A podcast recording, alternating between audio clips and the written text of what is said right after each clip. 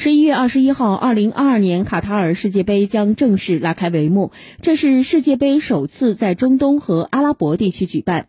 二十八天的时间，六十四场比赛，球迷们将在时隔四年之后再次感受足球的魅力。多哈时间二十号傍晚，东道主卡塔尔队将坐镇可容纳六万人的海湾球场，迎来其在 A 组的首个对手——南美劲旅厄瓜多尔。据了解，虽然中国队未能进入世界杯，但绿茵场上并不缺少中国元素。今年五月，国际足联公布了塔卡塔尔世界杯裁判员的名单，马宁作为主裁判，施翔、曹毅作为助理裁判入选。据了解，三名中国裁判员有望成组裁判吹罚本届世界杯的比赛。这将是在男足世界杯中首次出现来自中国的裁判组，其中曹毅是河南籍，目前马宁等三人已经抵达多哈。